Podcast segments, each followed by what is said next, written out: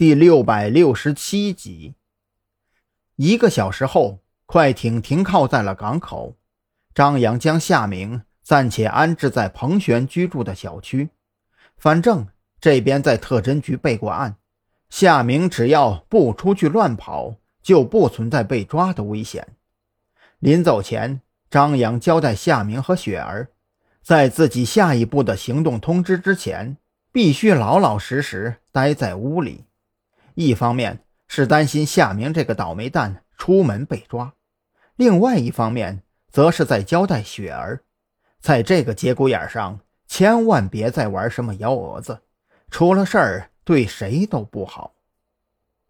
见二人都点头答应下来，张扬这才放心的离开了小区，在小区门口的小卖部买了一包烟，坐进车里。点燃了一根，平复心情之后，拨通了黑狼的电话。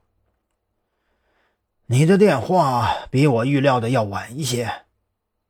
黑狼的语气并不太好，换做谁被打死了一枚暗棋，心情都好不到哪里去。张扬面带冷笑，声音里却是满是愤怒：“是吗？你以为我打这个电话的目的是什么？”打死了你的人向你赔罪，难道不应该吗？最起码给我一个过得去的交代吧。要知道，我现在是监理，而你只是一个代理执事。黑狼的心情很不好，他觉得事情朝着自己无法控制的方向发展了。这就是你们的人在山南市瞎搞一通的理由？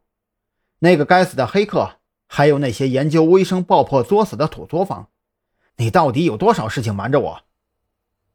张扬的声音不大，蕴藏的愤怒却是如同火山喷发一般。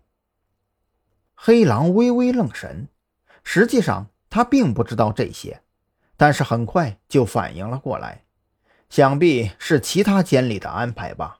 毕竟山南市的位置有些特殊。张扬。有些事情我并不知情，但是我会帮你问清楚到底是怎么回事。我希望在一切弄清楚之前，你不要自误。想到这里，黑狼的语气也略微缓和了下来。这些事儿放在张扬身上，如果他忍着没有爆发，问题才更加严重。自误，哼，这个词儿可真别致啊！张扬仿佛听到了天大的笑话，笑声里满是嘲讽。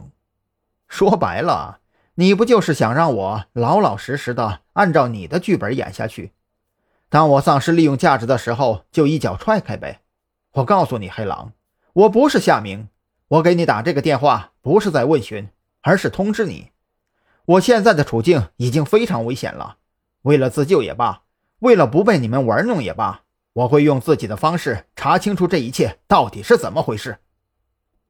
黑狼心中一沉，他最怕的就是张扬失控。曾经在警校里当过校医的他，很清楚张扬的能力到底有多强。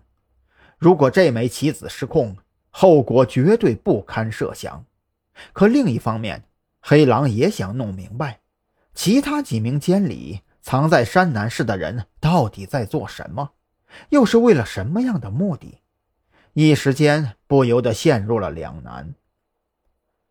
我不是在跟你说笑，我现在也不关心那些瞎搞的人到底是不是你安排的，我只知道他们正在挑衅特侦局的底线。你可能不知道特侦局的背后到底藏着多么可怕的能量。如果赵军被这些该死的王八蛋挑起了怒火，亮出特侦局预备力量的时候，死的人绝对不止我一个。张扬已经彻底入了戏，他的语气里有愤怒，也有畏惧，将一个叛变者的疯狂和怯懦演绎的淋漓尽致。